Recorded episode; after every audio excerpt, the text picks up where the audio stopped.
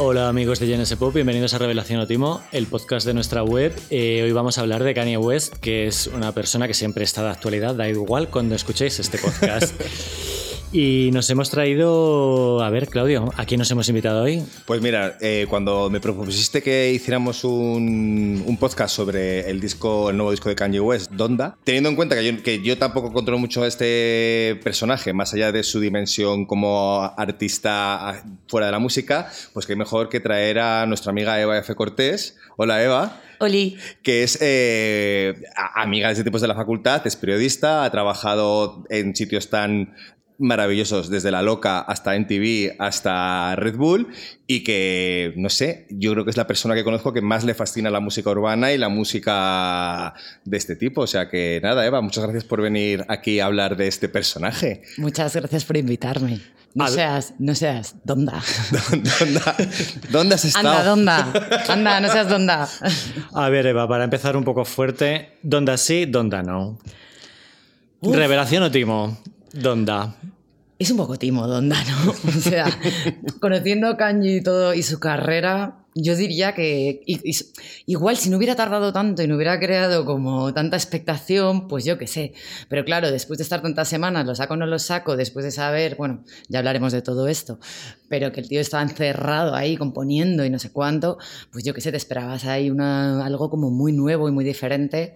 Y yo creo que de ahí viene un poco la parte esa de Timo, ¿no? Que nos hemos quedado todos como, bueno, a mí me ha recordado, a mí Donda, lo que es el disco en sí, tal y como apareció en las plataformas de streaming, me recuerda a lo que es una grabación de un artista o de un grupo en un estudio grabando 30 canciones, pero que una vez que terminas de grabar esas 30 canciones, pues el artista o el sello o el manager o un, o un productor ejecutivo o un director artístico dice, bueno, vamos a elegir 13, las vamos a ordenar, las vamos a recortar, las vamos a producir de otra manera y va a quedar un discazo. Como que no hay descartes, ¿no? O sea, que ha dicho, a mí me gustan todas, como soy un genio, ¿cuántas son 26, no? 27. Bueno, depende de lo que cuentes. bueno, Hoy son 26 o 27, mañana ya veremos cuáles son, porque claro, a este hombre le gusta cambiar los discos más que a un lápiz. Para mí sido también un poco timo, ¿eh? sin ser yo muy fan de Kanye West, pero reconozco que a mí se me ha hecho muy pesado las dos horas de escucha. Tiene cosas que me gustan mucho. Eh, me gusta mucho el principio y me gusta mucho el final, sobre todo la parte final, que no sé si es porque se acaba o porque realmente es la más guay, pero es verdad que, siento que le, que le, falta, le falta eh, filtro, le falta haber dicho esta no, esta no, esta no, y chico Kanye, sácalas para otro disco que te encanta también, no sé, lo sacas como singles sueltos. Yo creo que también falla un poco que no, el disco no rompe con nada ni significa nada en concreto. O sea, yo creo que él ha sido un revolucionario y es un genio, evidentemente. Ha tenido discos que son muy históricos y desde Jesus no hace nada que sea completamente rupturista. Es verdad que The Life of Pablo también es un disco muy bien considerado y tal que mm, está muy guay, es muy bueno y tal, pero a mí hace un rato que no me sorprende tanto, ¿no? Y este disco, desde luego, no me sorprende nada, y al final, ni es un disco sobre su madre, porque no es sobre su madre, ni es un disco sobre la cancelación de los artistas, que luego hablaremos de toda la cancelación de Marilyn Manson y los colaboradores del disco, y en realidad no sabes muy bien lo que es, ¿no? Hay gente que me ha dicho que ya se ha hecho el disco del disco de Donda, o sea, que ya se ha cogido sus siete, ocho o nueve temas preferidos, en plan, me he hecho como un mini disco dentro de estas 27 canciones que me ha hecho bastante gracia, pero es que realmente es casi para hacer algo así, como que tú hagas tu propia selección, elige tu propia, tu propia aventura, ¿sabes? Claro, es que yo creo que en algún lado de esto hay un buen disco, hay algo interesante que decir. A mí me ha gustado un poquito más que a la, crítica. Genesis Pop eh, suspendió este disco en un 4,9 que lo hizo Jordi Verdallí. Está muy bien argumentado y tal, pero sí que al final me ha gustado un poquito más. Me gusta mucho la de Jesus Lord, me parece que es así muy épica, dura 10 minutos en, una de las versiones. Creo que ese es el, ¿no? Un poco el de los pocos temas que todos coincidimos que, bueno, que te dice algo un poco más o que es más, no sé si épico o tiene ese punto así un poco que, que, bueno, que mola más, pero sin ser tampoco diferente. Ya, si es que parece Boniver, pero, no, es. Totalmente, no, Y que yo he estado, bueno, como sabía que iba a venir aquí a hablar de Kanye, pues me he estado como un poco escuchando todos los discos anteriores y en realidad en todos ya hay mucho, o sea, ya hay mucho de todo esto, ¿sabes? Mm. Es exactamente lo que tú dices, me falta sorpresa. ¿Sabes? Y como tan genio que es él y luego eso, pues tanta importancia que se da y tanto tal, pues te esperabas como... También es verdad que pensaba, no debe ser muy difícil, bueno, o sea, como que la música urbana ha evolucionado tanto, también igual antes, él era muy rupturista porque era un momento en el que estaba como explosionando, ¿no? Todo lo que era la música urbana y entonces se podían hacer y, y como igual innovar de muchas maneras. Ahora ya realmente, no sé, o sea, hay tantos artistas, hay tantas propuestas, lo urbano es pop, hay tantos derivados que igual también cada vez va siendo también más difícil que nos sorprendamos nosotros. Es que además el mercado está ahora mismo en un momento en el que la gente, los artistas de música urbana, o la llamemos como la llamemos, están, bueno, yo R&B progressive no voy a decir. ya, es que claro, no puedes decir urbano. Están, están, mirando, están mirando un poco hacia el folclore, ¿no? Y este disco no tiene mucha salida por ahí, salvo por el rollo gospel. A lo mejor podía haber tirado un poquito del gospel y hacer una producción un poco más modernizada. En algún momento del disco hay un poquito de intento de hacer eso, en la canción con The Weeknd que se llama Hurricane. Hurricane al final o en alguna canción suelta como creo que es 24, no me acuerdo muy bien, pero en realidad el disco no es eso tampoco. y es como curioso que de repente mole, que mole que esté The Weeknd en el disco de, de Kanji cuando, o sea, quiero decir que The Weeknd al lado de Kanji no es nadie, ¿sabes? Que este tío ha hecho un super hit ahora y ahora está muy top, pero que yo lo pensaba y es como que de repente todo el mundo se queda como, ¡ay, qué guay! Está The Weeknd aquí. Es eso, eso, que has dicho de Weeknd es el último, es que, cariño, es el último que ha hecho la Super Bowl, no sé, o sea, algo importante será. Pero, tiene dos temas, o sea, a mí, yo The Weeknd le seguía desde antes y me flipaba antes con los discos de antes. Ahora ha hecho como esta cosa tan pop y tan popular y tan tal, pero joder, a nivel artístico quiero decir, ¿no? Como que Kanye ha demostrado mm. muchísimo más y, tiene otro... A mí, a mí personalmente me ha parecido una oportunidad perdida este disco. Y te explico por qué.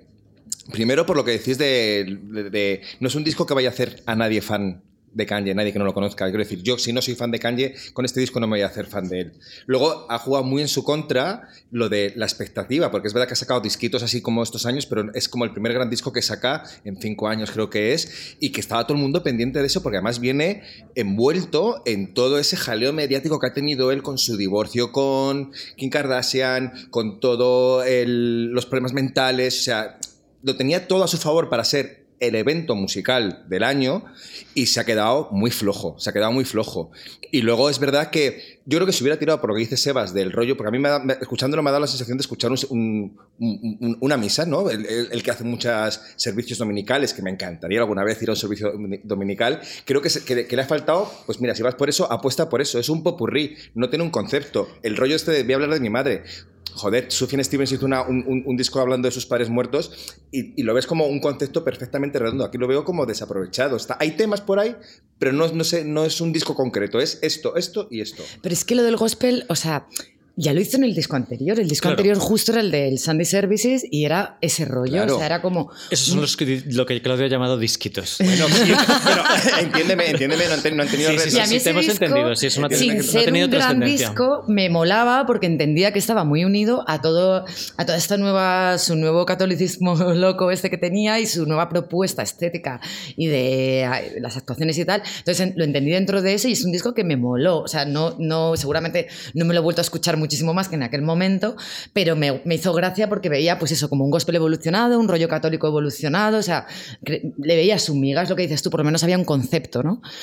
no sé, igual tampoco me hubiera molado que repitiera eso, porque también hubiera sido como un poco cansino. Entonces yo creo que con este tiene ese punto todavía, intenta llevarlo a algo como más urbano, pero es un poco como como un poco gris en cuanto, o sea, como que mi sensación, ¿vale? Es de que Kanji era como una estrella muy brillante, ¿no? Y como, muy luminoso, digamos, porque al final también fue de los primeros que hizo un hip hop como muy pop, ¿no? Y, que se, metió en listas ahí a competir realmente con artistas pop. Y, de hecho, bueno, muchas de sus temas han salido en publicidad, en anuncios, no sé qué, no sé cuántos. Entonces, de repente, como que al hacerse famoso se ha convertido como en ese tío, en esa celebrity, como un poco cascarrabias, con problemas mentales, con jaleos, siempre como criticando a los demás, como oscuro, como... Entonces este disco me lleva un poco como a esa personalidad, ¿sabes? Como un poco al artista un poco ya pasado de rosca, tío. A mí es que ese punto. los beats suenan totalmente a 2014. Total. son una cosa un poco antigua y no, no se entiende muy bien. A mí esto que has dicho me ha parecido muy bonito porque me ha removido que a mí Kanye West realmente me, me descubrió el hip hop. O sea, yo me encantaría decir que era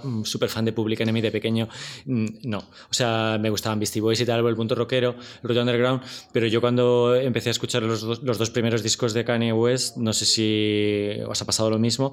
O sea, el, todo el rollo de samples que tenía, las canciones eran súper melódicas, las- los arreglos de guitarra eran, eh, eran, eran cosas preciosas, ¿no? Y yo desde entonces escuché muchísimo más hip hop y es gracias a Kanye West. Totalmente.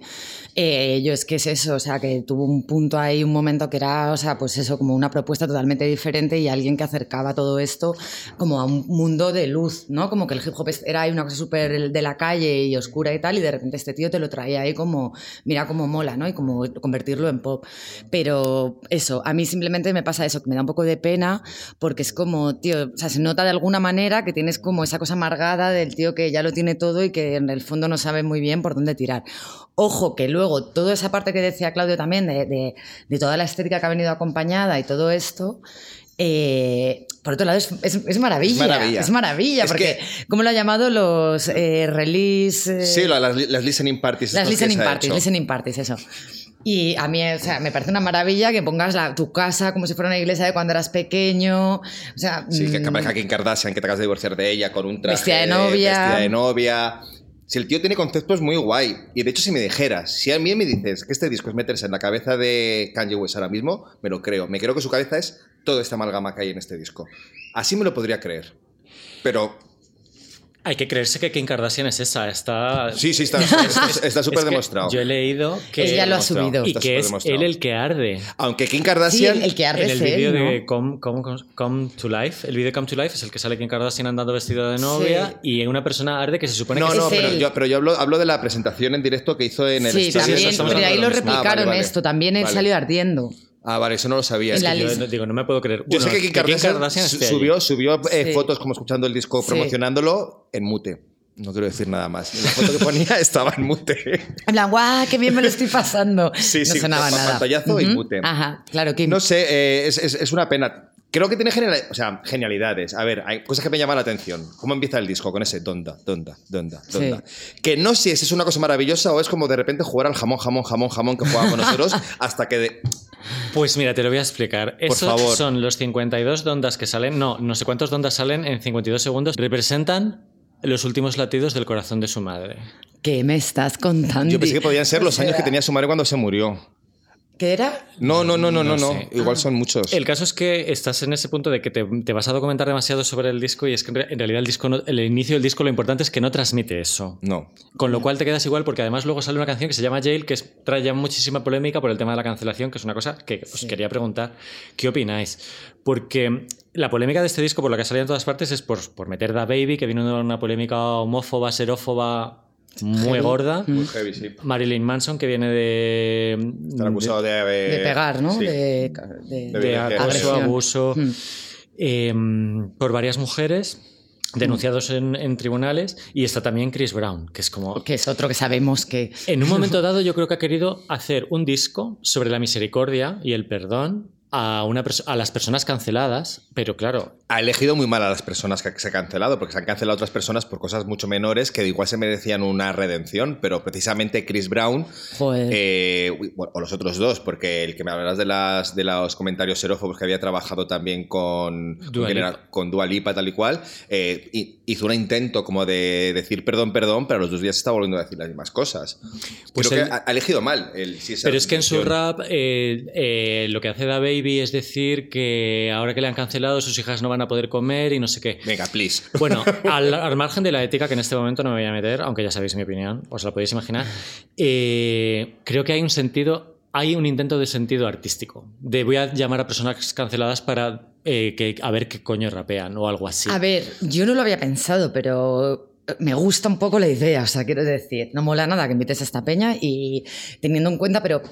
eh, o sea, ojalá sea como tú dices, porque es verdad que por lo menos encontraríamos un sentido a todo esto, a que esta gente esté ahí invitada y luego a toda esta parte también de Jesus y de, ¿no? Como de su fervor eh, católico y demás. Eh, también es verdad que por otro lado, él en estos últimos años la ha cagado fuertemente con todo el tema de Trump, con muchas declaraciones. O sea, él ha sido una de. De hecho, yo tengo amigos que estarán. Vamos, se van a enfadar cuando me vean que estoy hablando de esto, porque es como a esta persona no hay que darle ninguna publicidad, es un fascista y tal. Entonces, eh, no, también siempre he pensado que Kanye ya sabemos que juega al escándalo y juega a la provocación. Ha jugado siempre. Entonces, no sé hasta qué punto toda esa historia de Trump y tal hasta qué punto es real que él lo piense y hasta qué punto está bien un poco marketing como ha hecho siempre, ¿sabes? Creo que hay una canción en la que habla de dejar atrás la, gorra roja, habla del Red Cap, que es la famosa gorra que tenía hmm. Donald Trump del Make America Great Again y tal. Pero algo de verdad había porque se arrimó a ese hombre y de hecho intentó convertirse en presidente de Estados Unidos para derrocar a ese hombre. O sea, hablamos. es que si me dices que hay amigos que dicen que no hay que hablar de este hombre, pues mira, a lo mejor yo creo que sí, porque realmente es una figura muy relevante más allá de lo musical. Te insisto, es una persona que se ha presentado candidato a la presidencia de los Estados Unidos. Ha estado casado con la mujer más famosa del planeta ahora mismo. Es el hombre negro más rico de la historia. Tiene un patrimonio valorado no sé cuántos mil. Es diseñador con Adidas, que es realmente de lo que ha ganado muchísima pasta haciendo...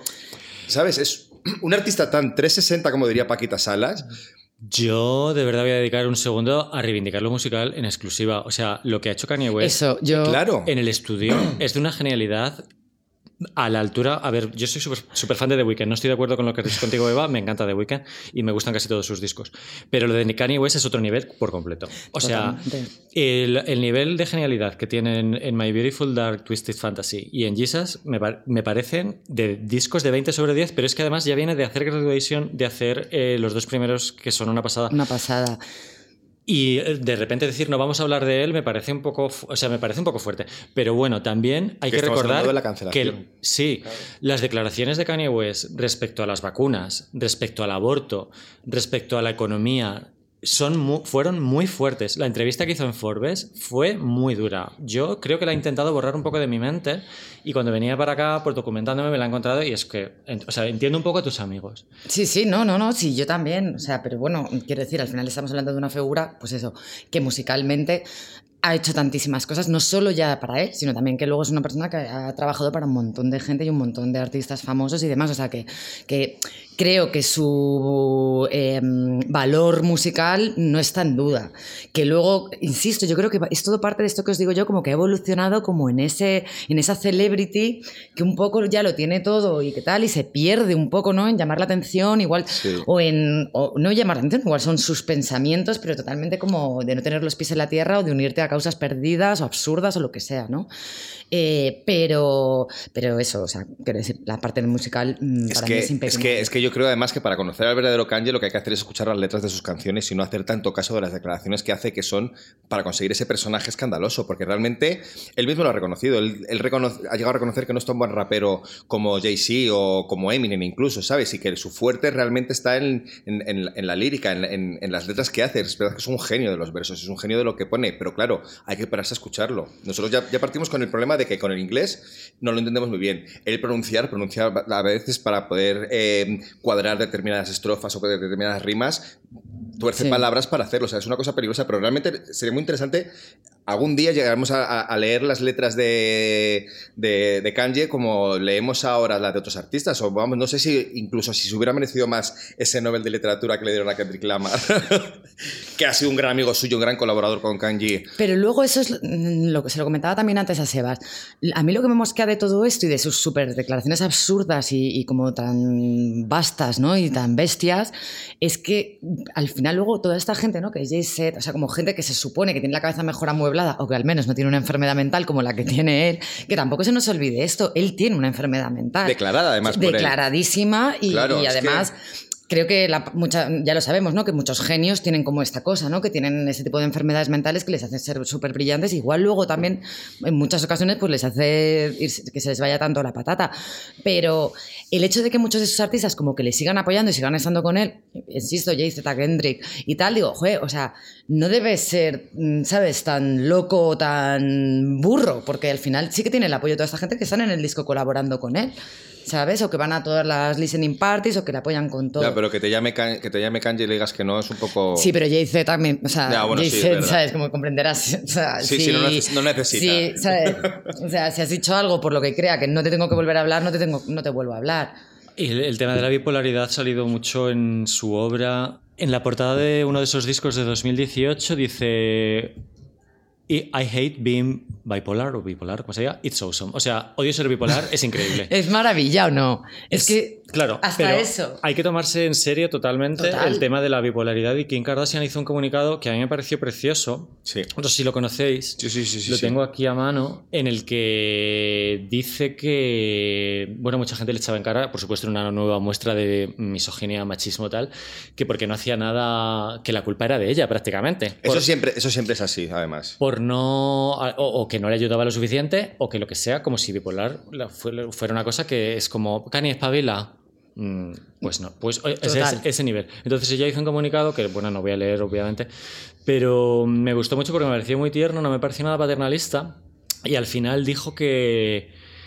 Pues que en la genialidad, que de eso también había salido bastante genialidad, que las ideas de Kanye West muchas veces habían parecido irrealizables, en ese momento era ser presidente de los Estados Unidos, que todos sabíamos, Que no iba a ir a ningún lado. Era, era, era un. Bueno, Para empezar, porque ni se presentó en los, en los estados pertinentes, eh, se presentó como en 15, no se enteró de las cosas de, a donde se tenía que presentar, pero ella defendía en ese momento que de esas idas de olla de Kanye West había salido muchísimo arte, y eso es cierto. Es que, Yo me es lo que creo. Kanye es un artista de los que tienes que. Cuando hemos hablado muchas veces de conocer la vida personal del artista para entender cuál es su obra, este es un artista que realmente tienes que estar, por mucho que digas de las Kardashian son lo peor o tal y cual, todo lo que ha vivido desde que empezó a salir con Kim y todo, y todo, y todo el, el rollo mediático que tiene alrededor ha influido para que, te- para que haga este tipo de discos. Bueno, y perdona, y que las Kardashian ahora mismo son lo que son en mucha parte gracias a él. O sea, el que ha cambiado la estética de las Kardashian, que eran las típicas chonis, el que les hizo toda esa estética que tienen de como todo color crudo, tal y cual, Sí. todo eso viene de él.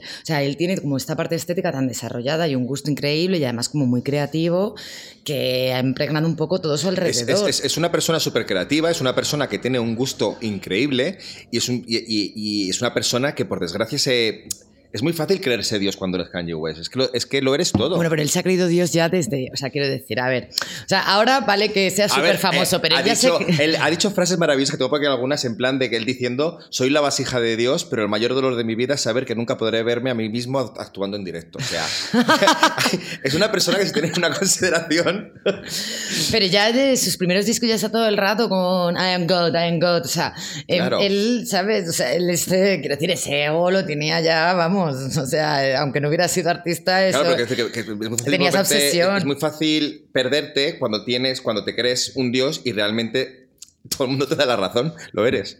De hecho, eh, también se lo contaba antes a Sebas, yo estuve en los MTV Awards estos, en los de Europa, creo que fueron en Copenhague, si no me equivoco, cuando salió porque le habían dado el mejor vídeo a Justice y él salió a decir que eso era súper injusto y que ese, ese premio debía haber sido para él. Y yo os juro que en ese momento yo creía que era un montaje de los propios premios, digo, eso seguro que en TV, y luego estaba todo el mundo como horrorizado en plan, ¿qué está haciendo este tío? O sea, que no, que no, que el tío salió ahí con todo su este a decir que eso era súper injusto y que ese premio tenía que haber sido para él, que yo creo que eso también, de ahí también un poco empezó toda la bola, ¿no? O sea, fue como... Bueno, primero se lo hizo a Taylor, ¿no? Claro, es que Ah, antes se lo hizo a Taylor. no me acuerdo Claro. muy bien. Yo recuerdo más bien lo de Taylor, pero claro. Esto fue en 2006, yo creo lo que No, lo de Taylor fue en diciendo. 2008. Uy, claro, lo de Taylor fue en entonces Taylor 2008. fue después. Sí, yo creo... Ya venía de antes, Es que entonces además también. Taylor Swift en aquel momento no era tan famosa en, en Europa como ahora y, y aquello fue un shock porque fue como, mm, primero, ¿quién es? O sea, yo sabía que un montón de gente no iba a saber quién era Taylor Swift, con lo que realmente era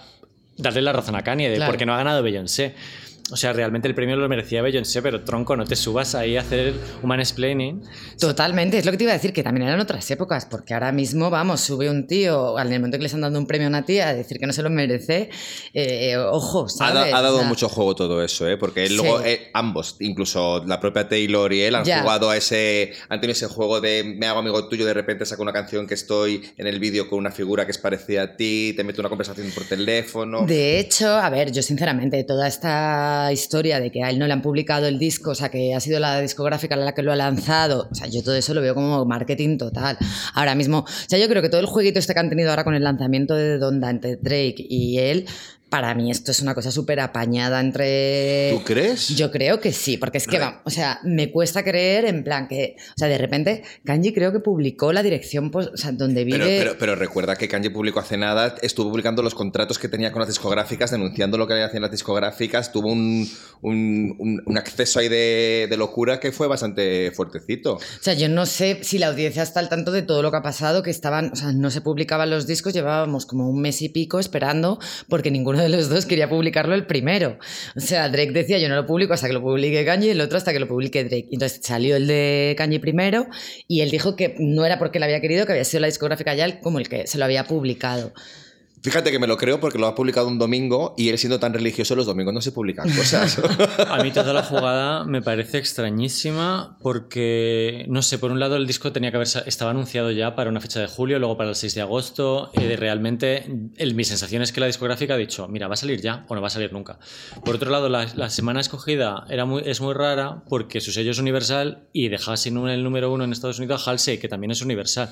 Con lo cual es bastante raro, pero si no lo sacaba ya, coincidía con Drake, que ya había Claro. anunciado que salía después. Con lo cual, yo la verdad es que no he entendido muy bien cómo. Y luego lo del tema este, un tema, bueno, que, ha habido un- que decíamos antes, igual no ha habido descartes en este disco, pero sí que había habido un descarte donde Kanye ponía a parir a todos los artistas. Y entonces de repente lo ha publicado Drake, que hasta, no me acuerdo, ¿quién era? Pues es, ay, ¿quién era el productor? Mm, lo- ahora lo miro, pero el Andrés, este, Andrés 300, ¿no? Se llama. Tre- sí, el 3000, el de. eh, o 3000 y entonces el pobre diciendo que él había hecho ese tema porque claro por lo visto él sale rapeando y criticando a todos los a, to- a- a otros artistas y a otros raperos y tal. Entonces el pobre productor diciendo que él hizo la base y que no sabía nada de la letra. O sea como en plan quitándose el muerto de encima. Entonces no sé muy bien ya te digo mm, todo este jaleo con Drake que no es por nada pero encima el disco de Drake tampoco es la bomba o sea que ni Eso tan- tengo entendido, no lo he escuchado. Claro, porque han todavía, estado pero- los dos, tanto para que ninguno de los dos, ¿sabes? Sea tampoco. Sí, pero al final es una cuestión de. entre- en su caso, en su reino. La crítica le da igual. O sea, lo que ellos van a por el récord de streaming, que efectivamente lo hizo Kanye y luego lo hace Drake. Porque Drake en en realidad tiene ahora una mejor disposición para hacer números, ¿no? ¿Ha, su- ha superado Dra- Drake a, a Kanye? Porque Al principio sí, ¿no? O sea, en los primeros días y eso sí. Sí, el equivalente, o sea, Kanye entra en el número uno en el Billboard con 350.000 copias, me lo voy a inventar, y Drake va a entrar con 600.000. Vale, vale, vale, vale. Entonces, al- pero vamos, que eso ya se sabía, que Drake es más famoso ahora mismo, está más arriba. Y Kanye en Sí, realidad... pues de verdad. O sea, no, Musicalmente sabes hablando, más de esto. Me, me refiero a nivel números. Sí, o sí, sea, a nivel pero crítico, bueno. a mí me parece que Drake eh, no le vamos a hacer un podcast. No, no, no, no. O sea, Creo. Nos ponemos a llorar. Mm, No, no, no, pero creo. eso, no, de musicalmente, no sabía o sea, que estaba a, a nivel, por a nivel- encima. a sí. nivel cifras está Ah, Drake sí, está no muy sabía. arriba. Lo que pasa es que nosotros no damos con ese público, Eva. Quizá tú sepas dónde está. Pero es lo que te iba a decir, igual es que Kenji se ha quedado un poco más para gente más mayor. No, o sea, que no ha conectado porque al final nosotros le conocemos desde hace muchos años, hemos seguido su carrera y sabemos toda esta genialidad y tal, pero igual para la gente más joven Pero es que las no cifras deja de ser ese personaje que es el, el marido de Kim y tal, Sí, y pero no es- está tan unido a lo Pero musical. es que las cifras de streaming que está haciendo Kanye West no son de persona mayor. Yo me esperaba Ah, que hicieran unas cifras de persona mayor, pero no son de persona mayor. Pero también es, o sea, también estamos muy condicionados por la experiencia española. Que esto, al principio, tenemos un mítico titular de Chico y Chica vende más que Drake en España. Sí.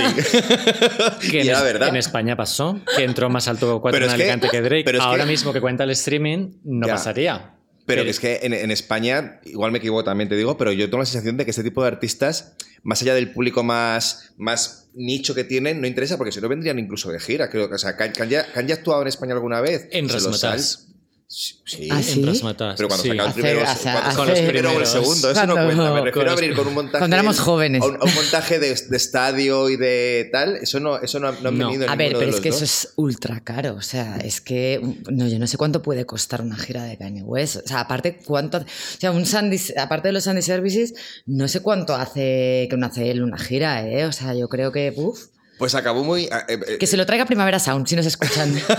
Sí, Yo creo que ha sido un objetivo. Habrá no, intentado mil Es un objetivo clarísimo traer a Kanye West a Primavera Sound y yo creo que no se habrá podido porque seguramente. Me lo voy a inventar, ¿eh? Pero, no se habrá podido, pero habrá pedido una pasta. o sea, si unos Radiohead, pues no más. O sea, Claro. Yo creo que Kanye West, en España, no está- o sea, evidentemente no va a hacer los números que, que hace en Estados Unidos. De hecho, no ha conseguido meter ni un single en el top 100, que ha salido esta tarde antes de que viniéramos aquí. El, disco entrado en el 5, bueno, ok, está bien, el top 5 en streaming está bien. Pero no, en, la, en, la, calle no hay este clamor. Es que no hay un single no, en el disco, no, ¿eh? Ojo. suena, no suena en la radio Pero no hay tampoco. un single en el disco. Esto es importante, los 40 principales no ha apoyado a Kanye West. Claro, es que no. O sea, Pero nunca, o sea, ni siquiera con los Porque a anteriores. Drake, ¿no? a Drake sí, Drake ha tenido canciones que Claro, sí, ha en- costado mucho entrar, ¿eh? Estas Pero cosas. esa, esa del teléfono que decía, la de Me, Sí. pues esa sonaba en todas partes. Sí, es que es aquí, es verdad que es aquí petó bastante ese tema, sí. Sí, pero que, que- que la música, este tipo de, de artistas no, no, no triunfan en España, no sé Sí. cuál es el motivo. Si es por Yo creo que va a ir a más. Eso claramente con las nuevas generaciones Sí. ese está apoyando mucho más la música americana. Y de hecho entran en la lista española eh, gentes de la música urbana que no- de, de Estados Unidos que no sé quiénes son, a veces.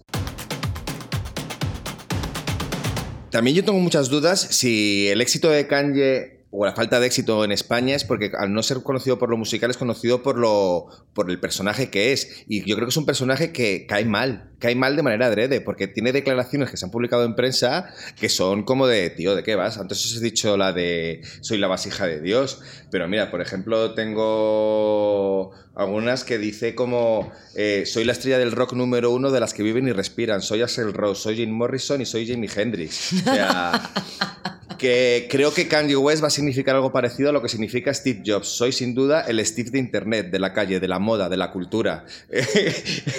Eh, Pero no de escucho verdad, rap, mi apartamento es demasiado bonito para escuchar rap. O sea, ¡pum! pero es que ahí era el Kanye jugón, de verdad, o sea, es verdad que, que, claro, la gente dirá, menudo imbécil, pero eh, como que esa parte tan, ¿no? tan ególatra eh, era como divertida, ¿no? Y, y tenía ese punto un poco todavía más naif. Es que tengo una que es, vamos, o sea, la definición perfecta. Él dice, soy Warhol, soy el artista impactante número uno de nuestra generación. Soy Shakespeare hecho carne. Soy Walt Disney. Soy Nike. Soy Google. O sea, Eso es que es decir más que ahora soy que lo pienso igual no cae tan mal, ¿eh? Decir soy Google es más que decir que eres Dios. Claro. La verdad es que Pero ¿no sí, estáis de acuerdo conmigo que es un personaje que cae mal? Que está pensado para caer mal. Yo necesito el año en el que ha dicho cada cosa. No lo tengo aquí. para lo decidir si era. de- Ya, era broma. En serio, es que para mí hay un momento en el que se lo podía permitir. O sea, solamente hacía discos de 10. O sea, y que encima lo titule como Soy Google. Claro. Es que me parece sublime. No, lo- no lo sabía, no lo conocía. Es que yo me lo imagino como el señor ese que decía soy policía, soy embarazada, estoy tal. Es un poco de ese rollo. También he dicho otras cosas que no son tan guays. Él ha llegado a decir que se siente discriminado en el mundo de la moda por no es, porque no es gay. O sea, Bueno, ha tenido unas declaraciones sobre la esclavitud en Estados Unidos. Esas muy fueron muy fuertes. fuertes, sí, que era una elección. La esclavitud era una elección, ¿no? O algo así, si no me sí, equivoco. sí. Eh, sí, lo que pasa es que es eso, que, que, claro, si tú tienes unos discos buenísimos, puedes explotar esa parte del genio como en todo su esplendor.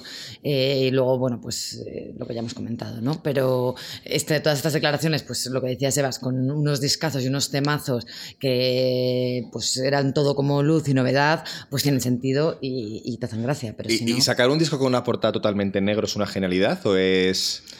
Bueno, eso yo ya lo veo, ¿no? Ha habido mucha. Hay discos totalmente azules, rojos, o sea, a mí eso, bueno, tampoco. Echo de menos un sentido en el concepto artístico general. Si fuera un disco sobre su madre, que ya hizo un disco sobre la muerte de su madre. Es lo que te iba a decir, ese disco. Que igual, que para la gente de- que no lo sabe, ¿cuándo murió su madre y por qué, él- y por, y por qué para él está, No, no, no, no, por qué para él ha sido tan importante que se muera su madre? Que siempre es importante que se muera una madre, entiéndeme, pero ¿por qué le dejó tan tocado? ¿En qué 2007. condiciones se Ah, en murió? 2007. 2000 su madre, si no recuerdo mal, muere en 2007 y en 2008 hace el disco este electrónico que es eh, 808s and Heartbreak, que, que a mí no me gustó mucho en su momento, pero ha sido un disco súper influyente en el mundo. A mí sí, a mí es un disco que a mí sí me gustó y es uno de los que, de hecho, de los que de los discos que más me gustan. Eh, la madre murió de. De cáncer, ¿no? No, No. en una intervención de cirugía estética. Ah, sí, sí, bastante fuertecito el tema. Sí. Que su madre Sí, durante sí. un tiempo que era, que era eh, creo que era profesora o algo así. Su madre fue manager de él dura- al principio porque de hecho él debe mucho a la carrera a su madre. O sea, él con 13 años creo que ella le pidió a su madre que le llevara a grabar en en un, en un estudio del barrio de Chicago donde vivía porque él escribía poesía y era un tío muy, muy, muy creativo. Y de hecho creo que es una persona incluso muy coherente en su carrera, aunque ahora le esté cagando un poco, pero cosas que vemos ahora, como por ejemplo lo, de ser tan perfeccionista, ya en el primer disco que publicó al principio de los 2000, no me acuerdo que era Drop a School o algo así, no me acuerdo cómo se, cómo The se College Dropout. Ese, o sea, ahí se filtró el disco eh, como una semana antes de publicarlo y el tío se molestó en volver a remezclar y hacer cosas para sacar otro disco distinto y que fuera más más acorde a la visión que él tenía de lo que quería que fuera esa música. O sea, que esa locura que, que vemos ahora de haber estado retrasando el disco y de lo que decíamos antes, que ha habido discos en los que de repente, ya con el disco publicado, la da por cambiar en las plataformas de streaming. The Life of Pablo lo cambió. Claro, o sea que me parece que es un tío que es coherente en su en su, en su jaleo, ¿no? En su jaleo, en su jaleo, que hay cosas que son ahora que nos, sorprenden pero ya estaban al principio y su gana de mezclar, lo que decías de, haber mezclado el pop de repente con el hip hop que no era tan No, sí, tan sí precisamente este disco lo que vemos es, o sea, yo de verdad lo que me he hecho en falta es algo nuevo porque sí que en el disco hay muchas cosas que ya os digo, como me estás escuchando los discos anteriores, ya ya habíamos visto, o sea, tiene un poquito de cada de cada uno pero claro, ya no es actualidad, porque ahora mismo hay un momento en el que los artistas empiezan a repetir y empiezan a autorreferenciarse mogollón. Tampoco está mal si las canciones están guay. O sea, David Bowie cuando volvió con The Next Day no era, era un disco de pop rock, pero si las canciones eran una pasada. Y el disco estaba súper bien secuenciado y terminado. Y este disco en ese sentido no se precio. Bueno, tampoco tiene 60 y, 60 y pico años Kanye West, ¿no? Pero... es lo que, te iba a decir. Y tampoco David Bowie estuvo aquí 80 semanas diciéndote lo voy a sacar, no lo saco, lo voy a sacar, no lo saco. De hecho, estaba calladísimo. Y porque además esa historia, perdonad, que hemos pasado así un poco por encima, que yo no sé si entendí bien, que estaba encerrado en unos vestuarios durante un mes para componer el disco. O sea, eh, me lo explicáis porque luego ¿Este yo he visto. Sí, esto no, no se, fue, se fue, se fue con el confinamiento, se fue al rancho que se ha comprado en Wyoming, que es un rancho que se compró con, con King y que de hecho fue un poco el origen de su, de su divorcio, de su separación, y se quedó allí como durante cuatro o cinco meses componiendo ahí, pero no sabía. Pero componiendo, pero vamos a ver, yo luego miro los créditos de los temas y hay temas que tienen 10 letristas y cosas así conmigo. Lo, siento, me explota un poco la cabeza con estos temas. conmigo de que este tío de repente el disco no se lo haya hecho en los últimos 10 días. O sea, si luego él ha sido letrista para un montón de gente, o sea, no entiendo, pero luego en este disco ahora mismo, si os fijáis en los créditos, mm, pues lo que os digo, hay temas que tienen hasta 10 letristas. Hay, hay una canción que, bueno, es que tiene... ¿Te molesta en contar cuánta gente aparece en los créditos, Sebas? he contado 13 en uno. En uno de los temas. Pero yo creo que más que letristas, en ese caso por lo menos, son beatmakers. O sea, lo que una cosa que se, que se que, de la que se quejaba mucho Bjork, o se quejó una vez, pero fue muy sonado porque tenía toda la razón del mundo, es que cuando ella tenía un productor o un beatmaker, o una persona que le hace un beat, eh, todo el mundo le daba los méritos a él. Y, que cuando, y ella dijo, y cuando Kanye West tiene 10 beatmakers, Kanye West se lleva los méritos. ¿Por qué no puedo llevar yo el mérito que, que se lleva Kanye West? Cuando he estado, eh, dijo, he estado, no sé si fue Dice, está tres años haciendo los ritmos de... ¿Qué, disco hizo con Madmos? No me acuerdo qué disco fue. Y todo el mundo le ha dado los créditos a Madmos. Es muy fuerte. Y a Kanye West esto no le pasa, pero en realidad él tiene un montón de beatmakers, sobre todo Mike, Dean, tiene, que, tiene créditos normalmente en sus discos muy voluminosos y no se sabe muy bien lo que ha hecho Kanye West al fin de, a fin de cuentas. Pues por eso te digo que mm, ahora miro bien lo que era, pero juraría que él estuvo eh, como en un vestuario, no sé cuántos días, en un vestuario de no sé. Lo que sí sabemos que estuvo haciendo es meándose en un Grammy en el baño que... ¿Has terminado con tus frases, Claudio? He terminado con mis frases. Pues vamos a hablar de ese tweet que a mí me parece Glory Glory, Glory... Que estaba, estaba enfadado con los Grammy, ¿no? Estaba enfadadísimo con los Grammy porque es que... ¿Por qué no se habían dado a él? pues tiene como 20. No fue por lo de The Weeknd, que dijo The Weeknd que iba a dejar de repente de ir a los Grammy o que iba a retirar su candidatura y él en, en apoyo a aquello de repente subió ese vídeo meando en un Grammy que como performance artística es una genialidad. Es meada larga y además... como, como su pene iba a decirse. Siempre... Se ven también sus, no se ve su pene, que eso ya lo enseñé otro día. No el fin del pene. No, no, no. se sabe dónde acaba el pene, pero se ve dónde empieza. Eh, se ven sus zapatillas, que os he preguntado a vosotros si habéis localizado las zapatillas que, que El modelo que era, y, y, eso que saca muchas. Tiene una meada larga en ese tweet y tiene una. Y tiene, es que me encanta ese tweet porque dice: Trust me, I won't stop. O sea, no voy a parar de, mear. Y Twitter, que siempre nos metemos mogollón con Twitter, es una cosa maravillosa que esto no lo censura. O sea, en Twitter cabe porno, caben meadas, cabe todo. Discursos de ultraderecha, bueno. Y bots, y muchos bots. Y muchos bots. También.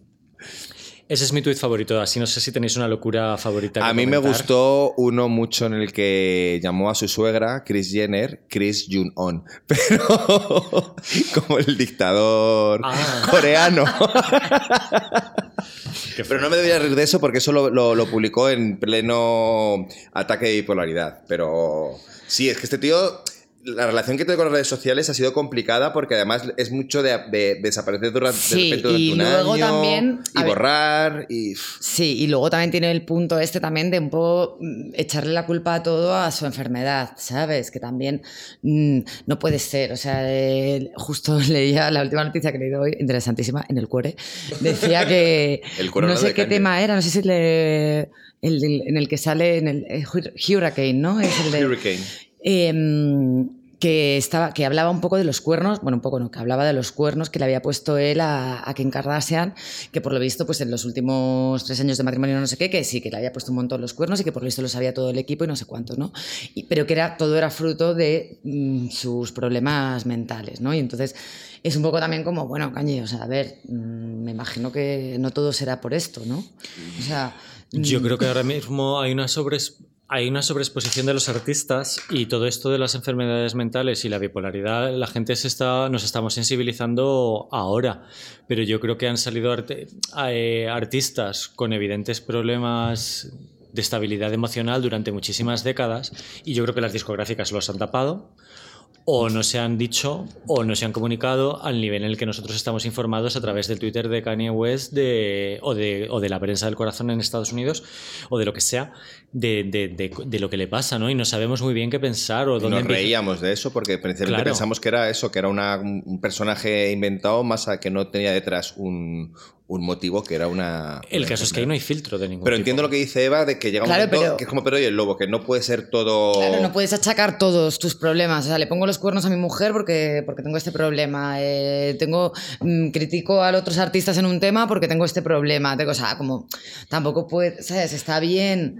eh, poder hablar de esto y, y que sea, o sea, que se sepa y que sea oficial, pero también eso, o sea, ha llegado, un- llega un momento también que parece que todo lo que le pasa a Kanye West es mm, por esto, ¿no? O sea, También es que le veo en una espiral, eh, porque a nivel creativo lo trata, ya lo ha tratado, a nivel artístico, con lo cual es su vida me- personal mezclada con la pública, mezclada con el arte, mezclada con todo. Y la verdad es que, bueno, es que él estuvo interno, eh, eh, hay que recordar Sí, sí, también que estuvo ingresado. Totalmente. Sí, de- Hmm. de- fue en 2016 creo, ¿no? Después de que tuvo que que suspendió la gira o algo así.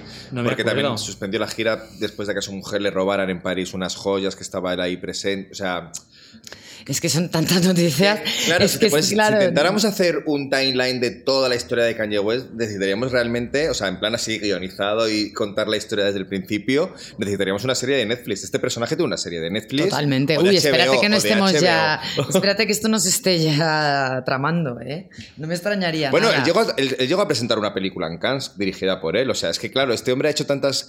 Lo que hablábamos antes de las presentaciones en directo. O sea, las presentaciones en directo, eh, esa presentación que hizo, no sé qué gira era, que estaba en una plataforma subido encima de.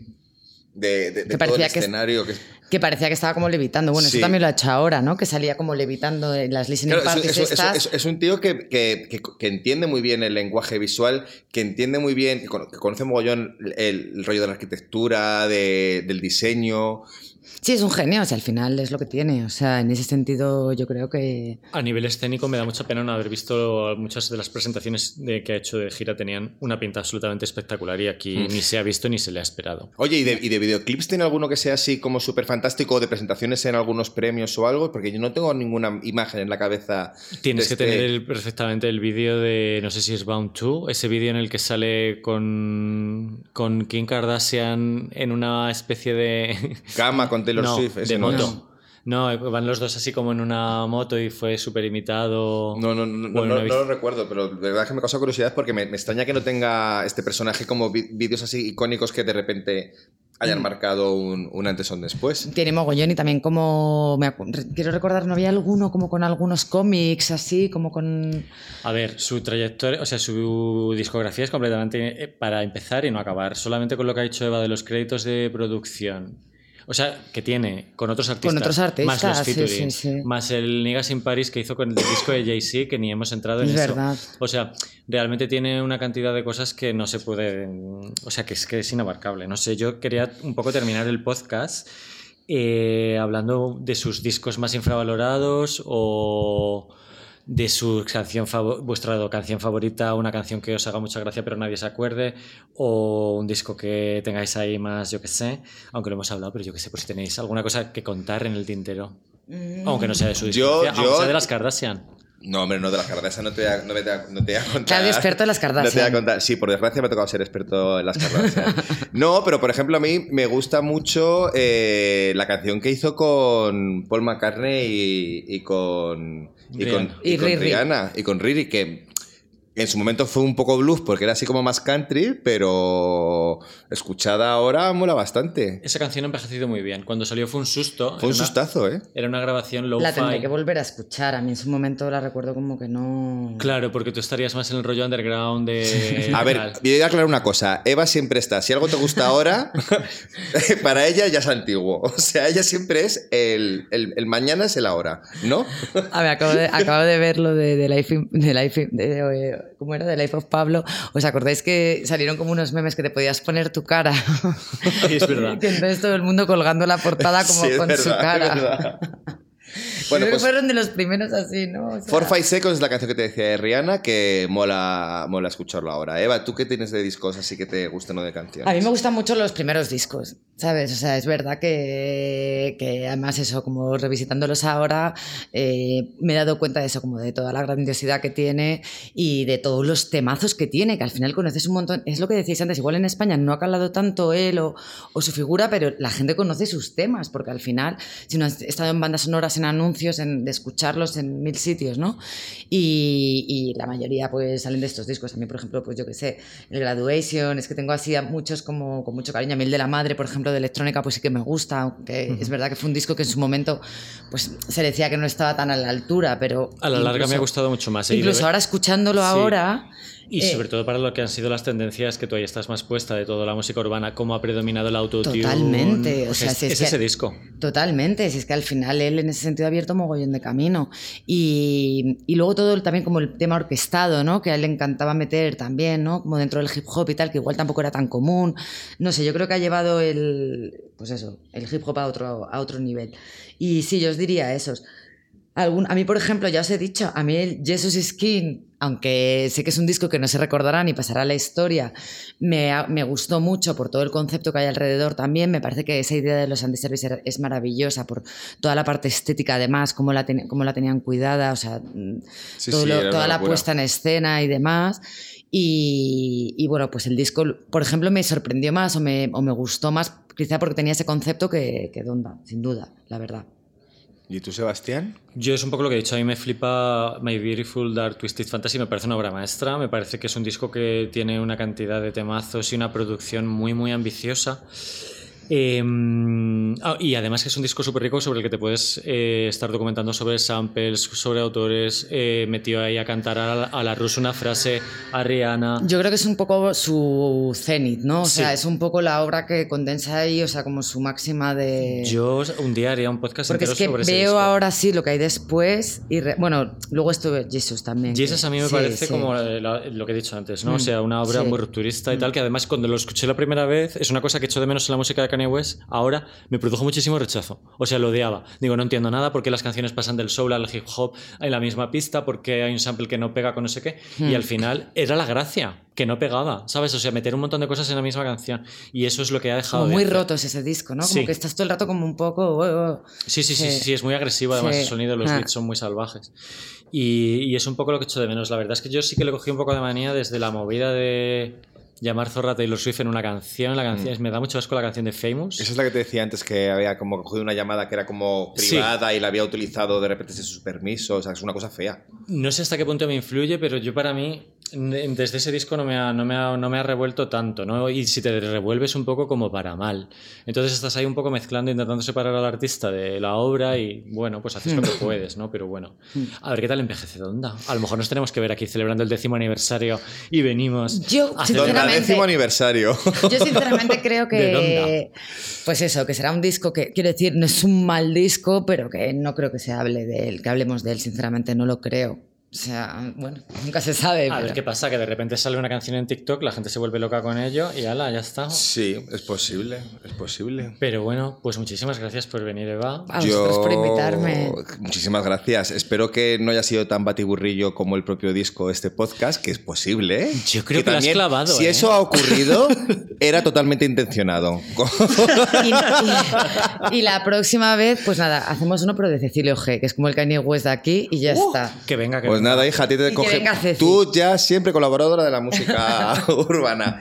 ¿Cómo la llamamos a la música urbana, Eva, por favor? Eva, ¿cómo? ¿Qué hacemos con eso? Pues es que, chicos, o sea, es bien, es bien difícil. ¿Dónde la encajamos? Bueno, hasta aquí hemos llegado con el chiste de onda, por favor. Bye. Hasta luego. Adiós. Bye.